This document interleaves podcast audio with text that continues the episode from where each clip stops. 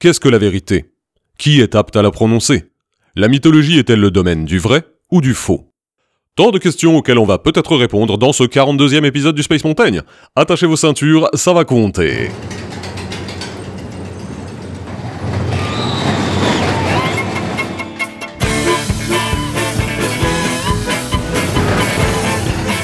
Attends, c'est une prise de tête d'un autre monde. Un autre monde.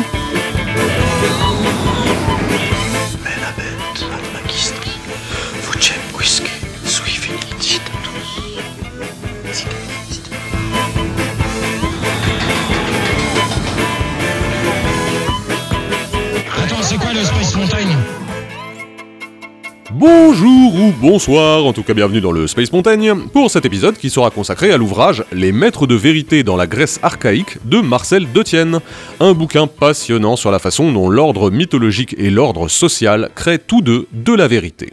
Tout de suite, premier extrait.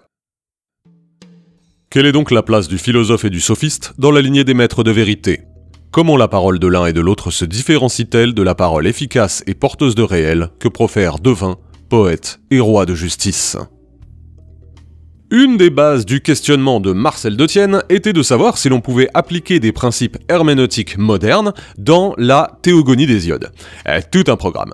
Euh, ce qui le motivait, plus prosaïquement, c'était de savoir si un livre de poésie mythologique antique pouvait faire accoucher un travail historique, lors même que la philologie se borne à l'étude de l'œuvre et non de son environnement, comme pris dans un tout anthropologique. Bon, je m'aperçois que même en essayant de reformuler, c'est toujours aussi flou, alors on va arrêter d'essayer de dire des choses, euh, et on va plutôt sauter à la conclusion. Oui, il est possible, quoique compliqué, d'utiliser des outils scientifiques sur des objets mythologiques et en tirer quelque chose d'historique. Mais ce n'est pas du tout évident car euh, pour nos esprits dualistes, c'est assez contre-intuitif. hein.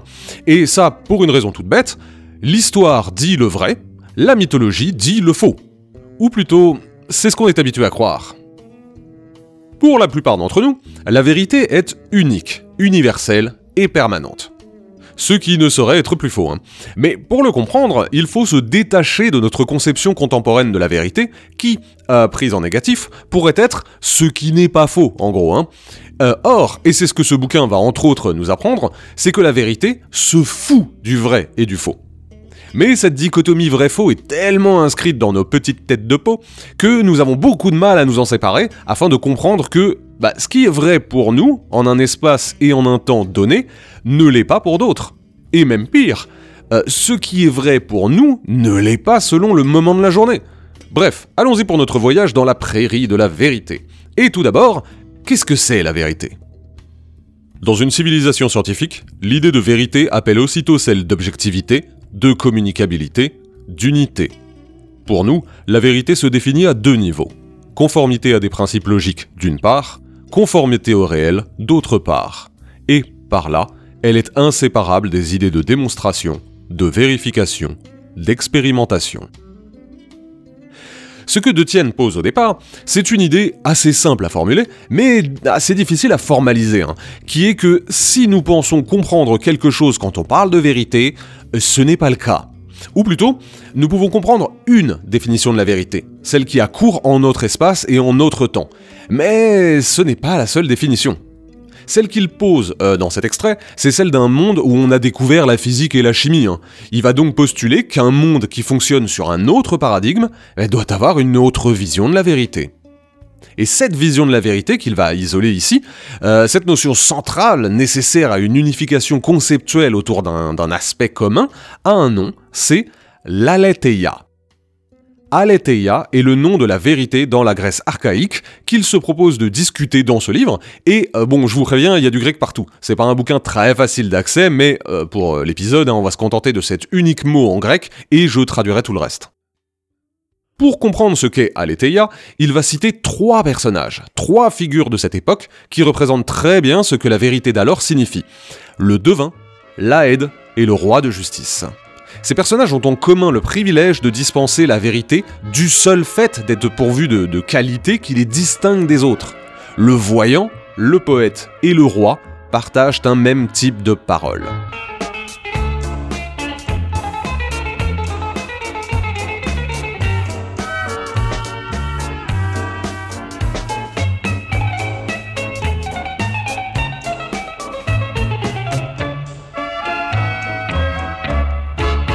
Allons-y donc pour le premier, le poète. Traditionnellement, la fonction du poète est double. Célébrer les immortels, célébrer les exploits des hommes vaillants. Nous sommes d'un côté sur le plan des mythes d'émergence et d'ordonnancement, des cosmogonies, des théogonies. Mais à côté des histoires divines, il y a dans toute la tradition grecque une parole qui célèbre les exploits individuels des guerriers. L'Aletheia du poète a cela de particulier qu'elle raconte l'histoire, ou plutôt les histoires. Elle raconte euh, d'abord celle d'avant, des temps obscurs, l'histoire des, dieux, de la création du monde, mais elle raconte ensuite celle du présent, des guerriers des hommes valeureux qui vivent en leur temps. Et cette parole, en Grèce archaïque, est une vérité manifestée par la poésie. Elle permet de dire l'éloge des hommes glorieux, mais aussi de dire du mal, voire pire, d'ignorer euh, les méprisables. Le poète est un arbitre suprême, il est celui qui fait l'histoire, car s'il ne parle pas de vous, bah, il vous fait disparaître de la mémoire. Il écrit clairement euh, Seule la parole d'un chanteur permet d'échapper au silence et à la mort. Si vous n'êtes pas cité par les poètes, vous disparaissez. Les recherches de Vernon permettent d'affirmer que la mémoire divinisée des Grecs ne répond nullement aux mêmes fins que la nôtre. Elle ne vise nullement à reconstruire le passé selon une perspective temporelle. La mémoire sacralisée est d'abord un privilège de certains groupes d'hommes. L'histoire est comme la vérité, elle a plusieurs sens. Il citait euh, Vernon, mais on pourrait aussi citer Vane, hein, qui décrivait très clairement comme l'histoire d'Athènes était utilisée par les, euh, les, politiques de la cité pour justifier leur supériorité sur les provinces conquises. Elle affirmait une, une lignée incroyable et interminable qui remontait bien sûr jusqu'à des dieux et à leur volonté divine. Le fait que cela soit vrai ou pas n'était pas important. C'est le fait qu'ils puissent le dire qui comptait. L'antériorité de leur mythologie était un argument, quand bien même la véracité de celle-ci était euh, bah, un, petit peu contestable hein, d'un point de vue scientifique. Mais encore une fois, Aletheia se fout du faux. Elle est vraie car les poètes le disent. Et si mes poètes disent que ma cité a été sortie des océans par Poséidon lui-même, eh bah tu te la fermes et tu te soumets, car toi, t'es né un jour où Héphaïstos avait une gastroentérite. Mais l'Aletheia des poètes n'est pas seule dans la prairie de la vérité. Il s'y trouve aussi celle des devins et des rois de justice. L'Aletheia est la plus juste de toutes les choses. Elle connaît les choses divines, le présent et l'avenir. À ce niveau de pensée, il n'y a là entre la vérité et la justice nulle distance. La puissance d'Aletheia couvre donc un double domaine, mantique et justice car les oracles et les rois sont eux aussi doués de pouvoir manifester la vérité. Euh, les devins savent ce qu'il s'est passé et ce qu'il va se passer. Cette connaissance leur venant des dieux mêmes, euh, bah, il ne saurait être remis en question vu que de toute manière les dieux ne se trompent pas. Mais si cela peut sembler un peu trop mystique, prenons deux cas concrets pour voir comment les choses se produisent en effet. Euh, cite deux types euh, d'ordalie pour illustrer la manière dont on pouvait rendre la justice à l'époque. La première est l'ordalie par le fleuve. En Mésopotamie, pour régler un différend, le roi, qui prescrit et ordonne, demandait qu'on constitue deux équipes qui représentent les deux parties qui souhaitent euh, avoir justice. Puis, on les balançait dans le fleuve en voyant qui se noie ou qui s'en sort. Bon, bah, celui qui gagne est déclaré innocent et l'autre lui devra réparation. Si tant est que tout le monde ne s'est pas noyé entre temps. Hein. Le roi de justice avait statué. Alors, euh, le problème là, c'est la causalité qu'on pourrait dire un peu claquée. L'ordalie est pratiquée dans un fleuve, les gens tentent de ne pas se noyer, mais c'est le roi de justice qui a prononcé la vérité. Si vous trouvez que quelque chose cloche dans ce raisonnement, c'est que je ne me suis pas bien expliqué car tout cela est très logique. C'est bel et bien le roi de justice qui a prononcé la vérité, quand bien même des gens agissaient, qu'un fleuve s'écoulait et qu'il n'a fait qu'observer ce qu'il se passait. Pour un esprit moderne, on se dirait que, mais ce sont en fait les gens balancés dedans qui ont créé la décision, ou que c'est le, cours du fleuve, ou que c'est le hasard, ou que c'est plein de choses qui décident si vous allez euh, vous en sortir ou non? Mais vous oubliez quelque chose. L'Aletheia, elle, vient du roi. C'est ce que les maîtres de vérité font. Ils réalisent. Le roi de justice a parlé, le fleuve n'était que son turiféraire. Marcel de Tienne cite d'ailleurs après le fleuve l'ordalie par la balance. Symbole extrêmement ancien, Zeus l'employait pour euh, rendre la justice et décider qui allait gagner telle guerre. Euh, elle se trouve ainsi dans le palais du roi de justice, entre les mains de l'intendant du roi, qui ne l'employait donc pas par hasard pour, euh, rendre la justice. hein. Cet objet économique se trouve doublé d'un symbole juridique. Comme il l'écrit, hum, la pensée mythique ici encore est révélatrice de faits sociaux et institutionnels. Le roi de justice réalise ce qu'il dit, et son pouvoir est symbolisé notamment par la balance, ou parfois par le sceptre, symbole de sa fonction et de son pouvoir. Une baguette de magicien identique à celle que qu'Apollon donna à Hermès afin de le doter des droits euh, plénipotentiaires. Cette baguette devenait la preuve concrète qu'Hermès, lorsqu'il s'exprimait, réalisait la volonté de Zeus. Le maître de justice dispose lui aussi de la balance ou du sceptre, car il parle pour les dieux. Il est maître d'Aletheia. Il parle juste. Il parle vrai. Et Aletheia, comme la balance, a deux plateaux. Comme les muses, Aletheia dit la vérité, autant que la vérité peut tromper. Mais en Grèce archaïque, il faut s'en souvenir, hein, la tromperie n'est pas le domaine du faux. C'est encore de la vérité, mais sous son aspect négatif. On peut avoir l'impression, lorsqu'on a une conception dualiste vrai-faux, que euh, ce qui est réalisé est sacré, alors que ce qui n'est pas réalisé serait profane. Mais euh, point du trône en faux. En fait, la parole non réalisée, celle qui échoue, est également comprise dans la vérité. Simplement, elle est soit accidentelle, soit mauvais augure. Elle est l'œuvre de ceux qui parlent trop, de ceux qui répètent sans savoir, ou de ceux qui cherchent volontairement à tromper.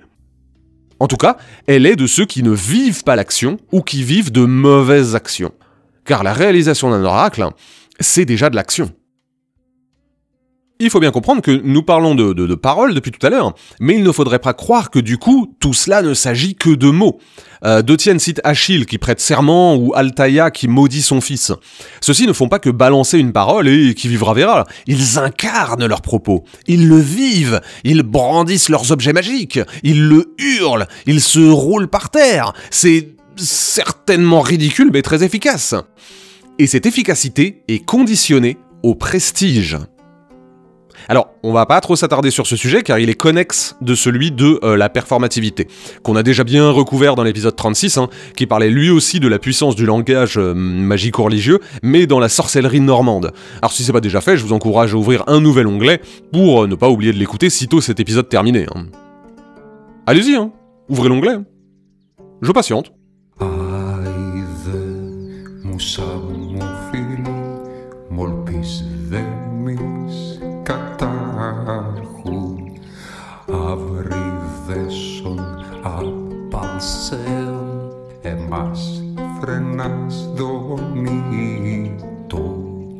Le poète, le devin ou le roi ont le privilège de pouvoir parler sans assentiment. Ils parlent au présent, sans se soucier de savoir si euh, les autres seront d'accord avec eux ou si les conséquences seront catastrophiques. Le poète ne cherche pas à ce que ses auditeurs soient d'accord avec lui. Le devin n'attend pas que ses ouailles soient satisfaites euh, par ses dires. Le roi se fiche de savoir si sa décision est justifiée. Il parle de toute majesté. Et sur leurs oracles, leur empire est absolu. Malgré tout, vous vous en doutez, ces vérités peuvent entrer en contradiction. Euh, c'est ce qui s'est nécessairement produit lorsqu'un nouveau type de vérité est entré en jeu et qui est l'un des points cruciaux de ce bouquin. L'émergence, dans un espace clos, d'un type de vérité particulière, qui fonctionne différemment d'Aletheia. Puisque, on le disait au début, De Tienne s'est demandé si dans un autre espace ou un autre temps, on pouvait avoir une vision de la vérité qui serait différente. Et ben c'est la conclusion à laquelle il arrive en observant que s'est développée, à côté d'Aletheia, une nouvelle forme de parole qui n'est plus la parole d'un seul qui dicte la vérité, la parole magique, hein, mais la parole de plusieurs qui s'entretiennent avec davantage de publicité, la parole dialogue. Car dans le cas des poètes ou des rois de justice, nous sommes d'accord que nous avons affaire à des hommes seuls. Ils sont euh, isolés, distingués, et ils bénéficient d'un privilège particulier. Tout a peut-être changé en moins 650 lors de la réforme politique. Car que se passe-t-il pendant ce temps chez les guerriers qui, eux, fonctionnent en cohorte? La figure de l'épopée rend bien compte hein, de cette image d'assemblée de guerriers. Et dans une assemblée, avoir le privilège de la parole magique est un petit peu compliqué. De Tienne développe longuement sur ce sujet à propos d'Achille, qui disperse les objets volés aux adversaires ou euh, laissés par les camarades morts au combat. Et dans ce contexte, se crée une sorte de pot commun. Il y a donc circulation des biens dans l'assemblée, la création d'un stock d'objets dépossédés qui seront ensuite réattribués en fonction du sort ou des besoins. Et ainsi, forcément, lorsque vous changez l'économie, vous changez les rapports. Et dans cette assemblée va, très logiquement, se former une nouvelle manière de parler. Les hoplites, comme les kshatriyas en Inde, sont une puissance armée. Il n'est donc pas très étonnant qu'ils aient développé un système différent de celui de la parole magique, qui dicte de, toute majesté. Alors, ils sont quand même pétris d'Aletheia, bien sûr. hein. Ils participent aussi à la vie civile, et à ce moment-là, les oracles s'appliquent. Mais il a des situations où se développe cette parole-dialogue qui semble leur être particulière. Lors des mises en commun des biens, on recrée une forme de parole magique en donnant un bâton à celui qui a le droit de parler. Il se met donc au centre de l'assemblée et peut raconter ce qu'il veut. Mais, soyons d'accord, il est au cœur de ses frères d'armes. Il va donc discuter d'affaires communes et militaires avec des gens qui assureront ses fesses à la prochaine bataille. Tout ici, dans ses prises de parole, est public et responsable. Elles se font avec la communauté, par la communauté et pour la communauté. Parole-dialogue, de caractère égalitaire, le verbe des guerriers est aussi de type laïcisé. Il s'inscrit dans le temps des hommes. Ce n'est pas une parole magico-religieuse qui coïncide avec l'action qu'elle institue dans un monde de force et de puissance. Au contraire, c'est une parole qui précède l'action humaine, qui en est le complément indispensable. Le verbe est laïcisé car il ne se prétend plus parole majesté. Il est parole commune. Car en plus de parler avec des semblables et non avec des subordonnés, la parole n'est plus légitime en soi-même, elle se doit d'être convaincante. Il signale d'ailleurs qu'on loue les qualités des guerriers qui savent bien parler à l'assemblée. On n'aurait jamais loué la qualité du devin, par exemple. Il n'avait pas besoin d'être convaincant, et ce qu'il disait, c'était la vérité. Point barre. Le parler juste, le parler vrai. Mais là, comme les hommes de guerre ont le privilège de la parole, ils peuvent être plus ou moins doués. La parole dialogue n'est plus la, la prérogative d'un homme exceptionnel doué de pouvoir religieux, mais de tous ceux qui exercent le métier des armes. De même, ce n'est pas une parole d'éternel présent, qui réalise ce qu'elle prononce et qui est impossible à remettre en question. C'est une parole du futur, qui prévoit ce qui va être fait, qui peut être discuté et qui intéresse non les dieux, mais les humains qui constituent l'assemblée. Elle traite des affaires du groupe et nécessite l'accord social de ses membres.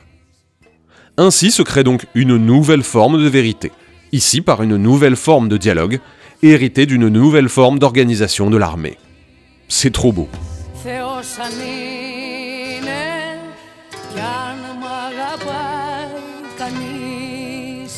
Θεός αν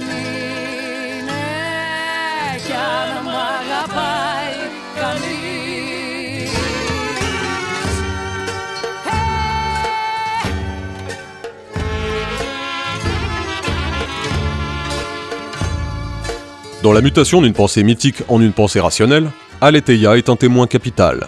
Puissance religieuse et concept philosophique, Aletheia marque entre la pensée religieuse et la pensée philosophique aussi bien certaines affinités essentielles qu'une rupture radicale.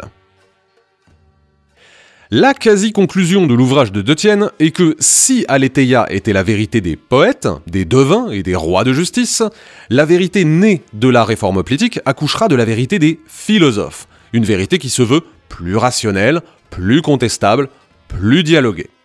Mais comme il l'écrit, euh, c'est une pensée de la contradiction, mais pas une pensée en contradiction. Ce qui veut dire par là, c'est que la vérité majesté partage des traits avec la vérité dialogue. Et comment pourrait-il ne pas en être autrement? Il suffit de voir comme Platon se posera en détenteur de la vérité face aux sophistes, ces gens qui ne font pour lui que balancer des, des platitudes et des mensonges. Il hérite en ce sens à la fois d'un désir de dialogue, de contestation, mais il cultive aussi une supériorité qui le rendrait apte à prononcer la parole juste, la parole vraie. Les sophistes, en fait, n'étaient peut-être pas tant des rhéteurs insignifiants que les premiers partisans du Zbeul. Une opposition entre l'expert et les contestataires. Ceci étant très bien illustré notamment par sa parabole du médecin. Platon disait que lorsqu'on est malade, on s'adresse à son voisin ou à un médecin. Bah en toute logique, on répondrait à un médecin. Eh ben il en est de même pour la politique. Pour gérer une cité, on s'adresse à un paysan ou à un philosophe. Eh ben, à un philosophe, pardi, car lui possède la sagesse et la connaissance requise pour prendre des décisions éclairées. Euh, nous ne sommes certes plus dans la pure parole magique, mais il en subsiste de forts restes. hein. Car même si Aletheia a perdu de sa superbe, elle n'a peut-être pas totalement disparu. Et même aujourd'hui. Permettez que je fasse un grand écart, un peu audacieux, et que l'on se penche sur la vérité judiciaire.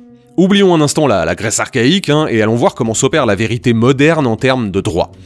Euh, admettons que je sois accusé de quelque chose. Bon, euh, tout le monde dit que je suis coupable alors que je suis innocent, madame le juge. Mais que je le sois vraiment ou pas, c'est pas ce qui compte ici. C'est ce que la décision de justice définira. Mon innocence personnelle est une chose, hein. mon innocence face à l'institution judiciaire en est une tout autre. La représentation la plus édifiante de ce phénomène est celle des gens qu'on ne peut pas juger pour cause de décès. La justice est incapable et se refuse à juger quelqu'un de décédé. Même s'il était coupable, qu'il avait été pris en flagrant délit et qu'il avait avoué. La justice ne peut pas rendre lieu.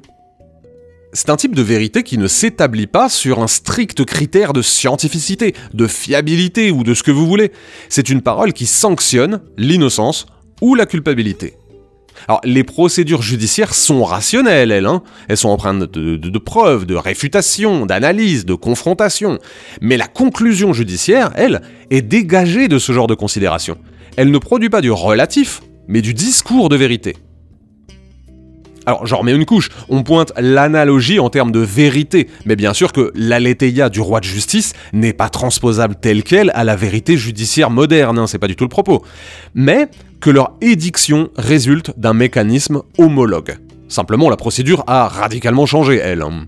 En fait, ils sont tellement communs et distants à la fois que deux choses peuvent être vraies, même dans des systèmes différents. Par exemple, le jugement de Dieu qui condamne ce que j'ai fait, alors que le tribunal de grande instance a dit que j'étais non coupable. Bon bah, selon la première vérité, je suis coupable, mais selon la seconde, je suis innocent. Simultanément. Je suis une sorte de, de, de- prévenu Schrödinger jusqu'à ce que quelqu'un ouvre ma cellule. Ouais, ça veut pas dire grand chose, mais j'aimais bien l'image. Bref, euh, tout comme lors de la réforme hoplitique, le système judiciaire s'efforce de ne plus mettre la vérité dans les mains d'un oracle qui décide ou qui attribue, mais d'un collège qui analyse. Et c'est là qu'il y a bouleversement, dans le passage de l'unique au multiple. Mais sur la question de la vérité, il semble qu'il y ait toujours analogie. La persistance d'une vérité qui ne s'ancre pas dans la réalité matérielle et qui semble ne jamais devoir tout à fait disparaître. Aletheia est, au sein de la pensée rationnelle, un des termes qui marque le plus clairement une certaine ligne de continuité entre la religion et la philosophie. Tous ces plans de pensée sont marqués par l'ambiguïté, par le jeu du véridique et du trompeur. La vérité se colore de tromperie. Le vrai ne nie jamais le faux. C'est donc dans Aletheia que se mesure le mieux la distance entre deux systèmes de pensée, dont l'un obéit à une logique de l'ambiguïté et l'autre à une logique de la contradiction. Conclusion. Dans la Grèce archaïque, l'Aletheia se manifestait par la parole magique des maîtres de vérité. Eux seuls disposaient de la légitimité et de la majesté pour rendre vrai ce qu'ils prononçaient. Mais à côté, d'autres groupes fonctionnaient différemment. Il y eut donc mécaniquement moins de place pour la parole d'un seul, une parole vraie, efficace, et plus de place pour la parole du groupe, une parole conflictuelle, sociale. Et même si Aletheia connut le déclin, on peut observer aujourd'hui des types de vérités qui procèdent d'un fonctionnement analogue. Il arrive que de nouvelles vérités se forment, lorsque les rapports au monde ou aux autres changent. Mais cela ne signifie pas pour autant que la précédente disparaît. Simplement, elle s'efface, afin de trouver sa nouvelle place dans la prairie des vérités. Merci à toutes et à tous pour votre oreille attentive, ou vos oreilles attentives si vous en avez deux. C'était le 42e épisode du Space Mountain, consacré à l'ouvrage Les Maîtres de vérité dans la Grèce archaïque de Marcel Detienne. En attendant le prochain, n'hésitez pas à aller écouter les précédents épisodes, ils récitent des livres magiques afin de les ouvrir à la parole dialogue. Je vous retrouve très vite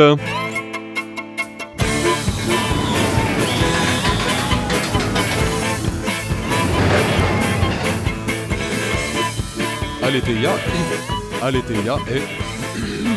Aletheia, Aletheia... Aletheia, Aletheia, tip tu, Aletheia, Aletheia...